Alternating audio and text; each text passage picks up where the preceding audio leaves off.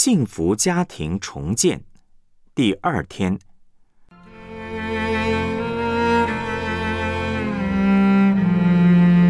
幸福家庭的核心信念：真爱盟约二。马拉基书二章十到十六节，我们岂不都是一位驸马？岂不是一位上帝所造的吗？我们个人怎么以诡诈待弟兄，背弃了上帝与我们列祖所立的约呢？犹大人行事诡诈。并且在以色列和耶路撒冷中行一件可憎的事，因为犹大人亵渎耶和华所喜爱的圣洁，娶侍奉外邦神的女子为妻。凡行这事的，无论何人，就是献公物给万军之耶和华，耶和华也必从雅各的帐篷中剪除他。你们又行了一件这样的事。使前妻叹息哭泣的眼泪遮盖耶和华的坛，以致耶和华不再看顾那供物，也不乐意从你们手中收纳。你们还说这是为什么呢？因耶和华在你和你幼年所娶的妻中间做见证，她虽是你的配偶，又是你盟约的妻，你却以诡诈待她。虽然上帝有灵的余力能造多人，他不是单造一人吗？为何只造一人呢？乃是他愿人得敬虔的后裔。所以当谨守你们的心，谁也不可以诡诈待幼年所娶的妻。耶和华以色列的上帝说：休妻的事和以强暴待妻的人，都是我所恨恶的。所以，当谨守你们的心，不可行诡诈。这是万军之耶和华说的。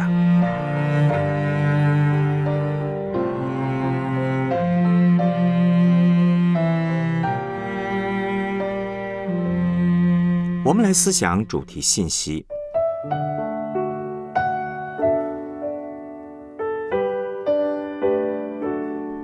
我们要有健康的感情、婚姻和家庭。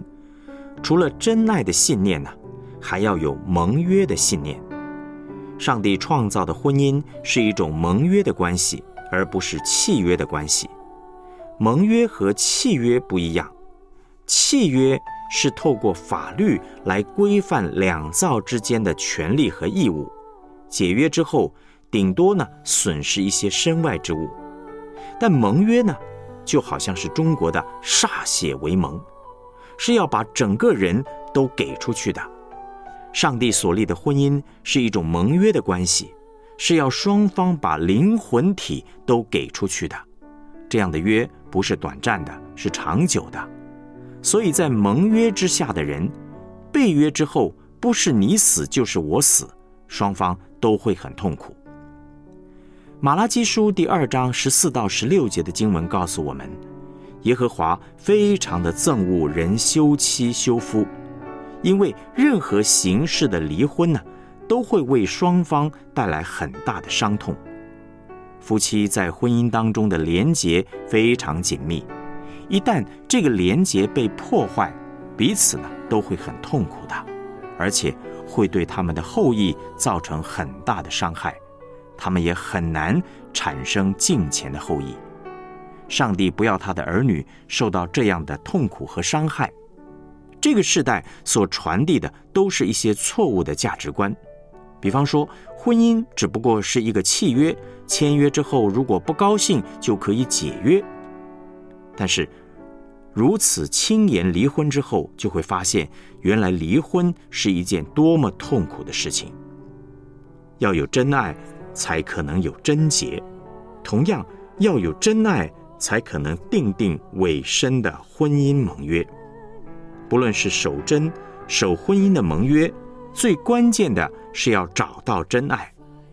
那么，真爱在哪里呢？真爱是上帝的礼物。人的爱呢，就像一杯水啊，倒在沙漠里，一下子就消失了。但只有上帝。才有源源不绝、完全的真爱。上帝是圣洁的上帝，他要他的百姓圣洁。上帝的旨意也包括他的命令和他的应许。圣洁真爱是上帝的命令，但不只是命令，同时也是应许。人类堕落以后，就失去了圣洁真爱，但是他应许要把真爱当成礼物送给我们。我们和上帝之间的约是不平等条约，我们常常失信，但是他却永远守约。他乐意赦免我们，接纳我们，帮助我们。我们得到他这样的真爱以后，才可能守真守约。真爱是上帝送给我们的礼物。那么，我们如何得到这份礼物呢？透过十字架。上帝爱我们到一个地步，把他的儿子耶稣基督丢到这个污秽的世界，为我们所有的罪死在十字架上。所有犯罪的人呢，都可以来到十字架的面前，找到真爱，得回贞洁。我们需要做的，就只是来到他的面前领受，这个叫做好消息，叫做福音。福音的大能要解决人类都解决不了的问题。三十多年前，我系上有一位学长信了耶稣，他受洗的时候公开做见证说，他之所以要信耶稣、要受洗，是因为耶稣解决了他一个长久戒不掉的毛病——手淫。因为他试过各式各样的方法都没有用，后来他遇见压力，找到真爱。这让他有办法去面对他里面的空虚、挫折、压力，因此也就有力量可以守贞了。在那个年代，要公开讲这样的见证是非常不简单的。他讲完以后，全场鸦雀无声，因为太震撼了。他的生命为什么能够改变呢？因为他来到十字架的面前。接受了上帝无条件接纳、饶恕的爱，这不单解决了他过去罪的问题，还让他重新得到生活的动力，有一种新的贞洁进入到他的生命里面。我们教会也充满这样的见证，有些人听见上帝的福音以后，就得到了继续守贞的力量，能够守贞到底。有些人曾经在守贞上失败，信了耶稣以后，有了真爱的力量，得到了第二次的贞洁，甚至第三次、第四次。透过祷告来支取真爱。多年前，我在邀请一位弟兄参加教会办的家庭营的时候，上帝的话突然临到我，就是彼得前书三章七节的经文。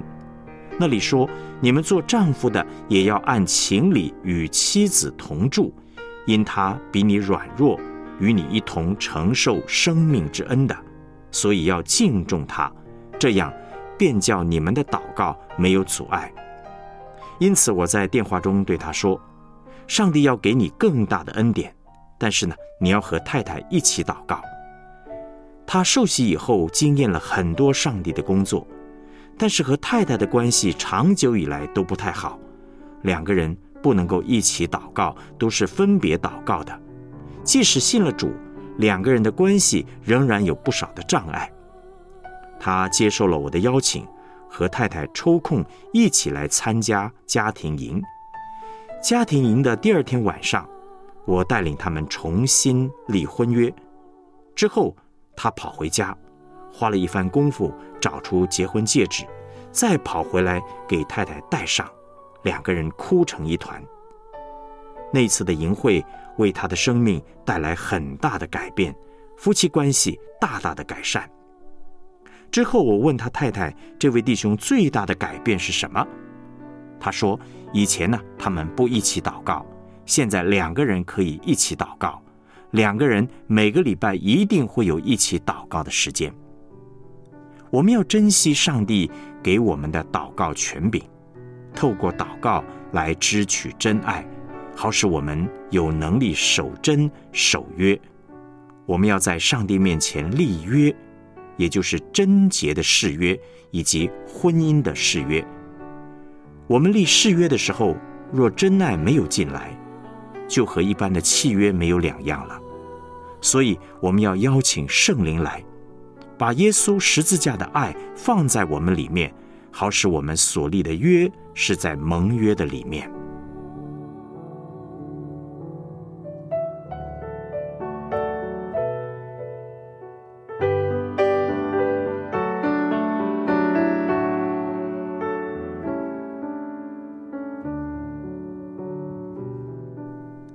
我们来思想两个问题。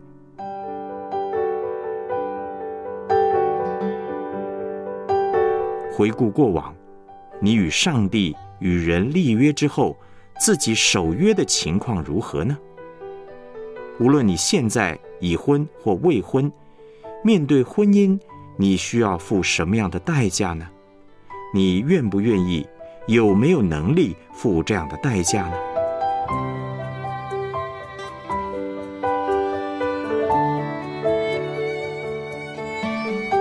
我们一起献上祷告。真爱的主，我们纵然失信，你仍是可信的，因为你不能背乎自己，你行事诚信忠实。我愿意在感情、婚姻与家庭中尊崇你，透过祷告来支取真爱，使我有能力在上帝面前立约、贞洁的誓约，以及婚姻的誓约，在上帝的爱里面做一个真正信实守约的人。